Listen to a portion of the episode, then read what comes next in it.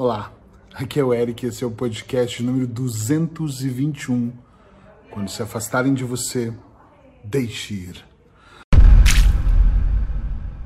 Talvez e só talvez não seja algo que você esteja perdendo. Quem sabe seja algo que você esteja se livrando. Eu decidi fazer esse podcast hoje porque não sei o que acontece. Às vezes é uma fase assim, às vezes eu recebo uma fase de ligações somente de adolescentes. Depois eu tenho uma fase de pessoas que estão com um problema no relacionamento. Isso é incrível como as pessoas querem parar de fumar e começam a vir várias pessoas para parar de fumar e eu não sei explicar o porquê disso. Mas é curioso que essa semana eu tenho recebido algumas pessoas que têm reclamado de pequenas cenas. Ela me abandonou, ele me deixou, para não sei o que fazer. E eu ouvindo essas pessoas, eu fico pensando, caramba, às vezes, às vezes, não sempre, mas às vezes as pessoas são insistentes em relacionamentos, em negócios, em amizades que não querem estar com você, mas você acredita, você construiu um cenário, um filme de que aquilo tem que acontecer. Peguei um caso há dois dias atrás de uma pessoa uh, um rapaz que parece muito lúcido, mas que ele disse que a namorada não quer estar mais com ele. Ele foi traído e ela contou para ele. E ele está disposto a perdoar. Até aí eu não sou aqui para julgar se deve ou não perdoar uma traição, mas a questão não está, na minha opinião, somente na traição. Também é um fato, mas não somente na traição. A questão é que a qualquer custo ele quer ficar com ela. E eu fiz uma pergunta para ele muito direta que foi: mesmo sabendo que ela não gosta de você, que ela diz que não quer estar com você, que ela não suporta a sua presença, foi o que ele me contou. Você quer estar com ela? E ele, se iludindo, contou uma história muito bonita para mim, onde o resumo da história foi: Eu quero porque eu sei que a fase que ela está passando é menos boa, ela não está pensando direito, e ela me ama e ela precisa de mim. Infelizmente, eu já me iludi assim numa relação muito desgastante, principalmente muito tóxica alguns anos atrás, 10, um pouco mais de 10 anos atrás. Eu não sei se você está numa relação assim, e eu falo de uma relação amorosa, mas pode ser de amizade, pode ser de negócio, pode ser de tudo. Eu já tive dentro de uma sociedade onde eu não queria ter aquele sócio mais comigo, que aquilo me fazia mal, aquilo estava sendo tóxico, e ele insistia que mesmo que eu falasse qualquer palavra dura, ele estava ali para aprender aquilo. Isso é incrível, chega a ser ridículo. Então, eu gostaria de trazer um alerta para você. Eu queria que esse podcast de hoje, essa dica, fosse mais que uma dica terapêutica, fosse um momento de reflexão. Eu não estou dizendo para você não ir atrás daquilo que é importante para você, mas para você refletir, porque não existe desculpa quando amamos, pelo menos eu penso assim, não sei como você pensa.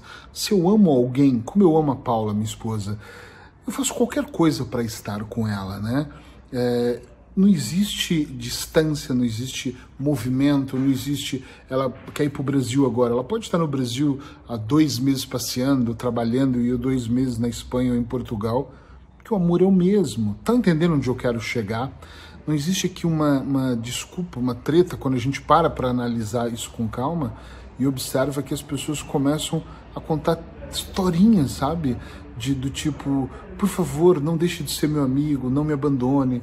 Uh, e eu acho que isso é uma das poucas coisas na vida que deveria fluir naturalmente. O amor, a amizade, os negócios, fluir naturalmente, deixar acontecer. Tem menos momentos menos bons na vida de um, de um casal? Eu tenho vários momentos menos bons. Nas minhas amizades? Claro que tem. Nem sempre eu concordo com os meus amigos e eles não concordam comigo. E tá tudo certo ser assim. Agora, isso não é motivo para se afastar. Porém, se um amigo meu eu percebo que ele está se afastando, atenção a isso. Eu posso conversar com ele, posso ligar, posso perceber o que está acontecendo.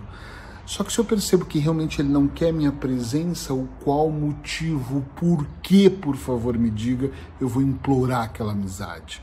Isso é mais carência, isso são para pessoas que não se sentem bem sozinhas. Outro dia eu falava isso com uma aluna do meu curso de auto-hipnose, onde ela falava que ela está tão bem, tão bem, que antes ela vivia dependências tóxicas, não importavam se estavam pisando no pescoço dela, numa relação que ela teve, em amizades.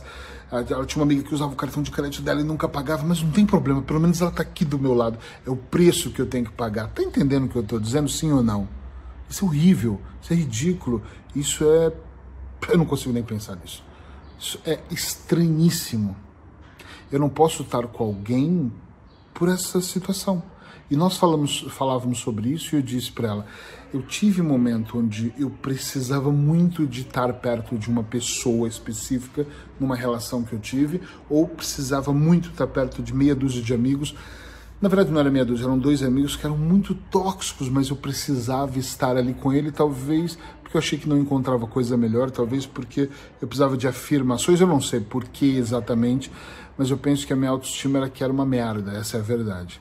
Só que quando eu me dei conta disso, quando eu me dei conta que eu precisava estar só para ter alguém, quando eu precisava, que muito, isso é muito importante, ser feliz para encontrar alguém também feliz, e os dois sendo felizes. Eu não posso depender. Hoje eu amo a Paula, admiro ela pra caralho, é uma pessoa que uma das que eu mais admiro. Só que eu não dependo dela para ser feliz. Eu já sou feliz sozinho. E eu tenho certeza que ela também é feliz sozinha. E juntos pegamos a minha felicidade, a felicidade dela, dela e a minha, e juntamos e criamos uma sincronicidade incrível. E isso fica muito bom. Eu sou muito feliz eu comigo. Mas quando eu tô com Miguel Coco, uh, falar nomes é complicado, parece que você. Mas Hugo Van Zeller, estou falando de grandes amigos. Uh, quando eu tô com o Rui, que é um grande amigo meu, o Paulo Gama, o André Garcia, a Cristina. Quando eu estou com amigos que realmente eu valorizo e gosto, mas são pessoas que já são felizes sem falar comigo. Eu tenho um grande amigo chamado Vinícius Veneziani, ele mora em São José dos Campos, lá no Brasil. E nós ficamos meses sem nos falarmos. Mas quando falamos é aquela intensidade, a troca de palavras, o carinho. Quando nos encontramos, e nós nos encontramos em muitos lugares do mundo, países diferentes, viajamos muito já. É muito legal estar junto. Às vezes nós falamos muito, às vezes nós estamos em silêncio, mas aquela amizade transborda. Mas cada um sendo feliz sozinho. Infelizmente, eu acredito que nós somos uh, educados de maneira errada que, que estar sozinho é mal. Eu lembro, já ouvi vários casos em consultório, 21 anos aqui atendendo, onde muita gente falava, puxa, minha mãe me colocava de castigo. E minha mãe também já me pôs de castigo. E provavelmente, provavelmente, eu já pus meus filhos de castigos também. E, e, parece que você castiga eles associando coisas erradas. Vai pro quarto e vai ficar sozinho. E parece que o ficar sozinho é o resultado de algo errado. Você já tinha pensado nisso, sim ou não? Responde sim ou não. Já tinha pensado? Olha só, eu faço algo errado, eu quebro o vaso pá! Minha mãe vem correndo e fala: vai pro quarto e vai ficar sozinho por duas horas. E eu fico, vai pensar nisso. E, e, normalmente os pais dizem muito isso. Você vai ter que ficar pensando sobre isso. E às vezes você nem fica pensando, mas inconscientemente, parte consciente também, você tá ali sozinho, porque aquilo é o resultado de algo menos bom que você fez. Olha que incrível. É o resultado de algo errado. Eu quebrei o vaso eu peguei o dinheiro sem avisar, eu gastei na mercearia, eu, sei lá, estraguei alguma coisa, eu vi mais televisão, fiquei mais na internet do que eu poderia, então eu sou castigado com a solidão. E aí você vai crescendo e vai acreditando que estar sozinho não é uma boa coisa.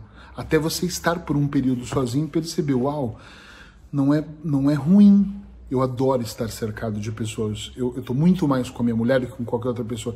Mas eu gosto muito de estar com ela, gosto de estar com meus filhos quando eles estão perto de mim, gosto de estar com os meus amigos quando eles me visitam quando eu visito eles, mas tem uma coisa que para mim é incrível. Eu preciso de ter momentos sozinhos onde eu estou meditando, às vezes no meu escritório, às vezes na piscina, na praia, no campo, no bosque que eu tenho aqui perto da minha casa, mas eu preciso em alguns momentos estar, estar mesmo sozinho para eu respirar, relaxar e tá com quem? Tá comigo mesmo. E isso faz uma diferença brutal para mim, não sei para você. Então desencana. Se as pessoas querem ir, deixa elas irem. Eric, mas dói, sofre. Olha, eu sempre digo assim: o diálogo é tudo. Se numa relação, numa amizade, numa sociedade, seja lá em qual setor for, alguém se afastar, não é normal a pessoa desaparecer. Pergunta, busca informação, joga na mesa limpo, mas sem melodramas, porque eu prefiro estar sem a minha esposa, sem os meus amigos, sem as minhas sociedades, sem minhas parcerias, sem meu negócio, sem meus seguidores, sem ninguém, estar zero, sozinho, só eu e eu mesmo, sempre quis fazer isso, eu e eu mesmo, do que eu estar com pessoas que estão comigo porque tem dó, porque tem pena, porque eu choro e preciso. Ah, então vou ficar com ele, coitadinho Ai, vamos lá, vai, vamos lá naquele chato do Eric passar uns dias com ele, vamos lá naquele desagradável passar algumas horas do sábado, porque senão ele sofre, ele chora, ele reclama. Eu odeio vitimismo.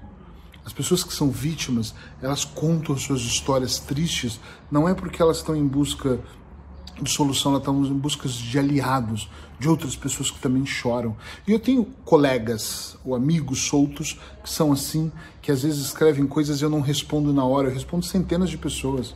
Também respondo elas, mas às vezes eu não respondo, às vezes eu esqueço, às vezes vem tantas mensagens que eu vou respondendo, aí eu vou ver aquela última três dias depois. É normal na minha profissão, na minha vida. E aí sabe o que elas fazem? Fala, achei que você agora tá rico, e nem tô. Eu achei que agora você já não tem mais tempo, agora que você tem outra vida. E sei lá, inventam histórias para justificar por palavras na minha boca, né? Justificar porquê que eu não falo com elas. Esse vitimismo, esse me senti abandonado. Brincadeira ou não, a pessoa está vendendo uma ideia. Ai, por favor. Então eu vou finalizar dizendo: se a pessoa se afastar, busca um diálogo e pergunta: amor, o que está acontecendo? Amigo, amiga, meu sócio, patrão, sei lá, está acontecendo alguma coisa? E se tiver, dá um espaço para a pessoa, às vezes ela precisa desse espaço. E se ela não quer estar tá com você, por favor, né? Não implore, não seja um covarde, uma, uma pessoa. Pidão, por favor, fique comigo.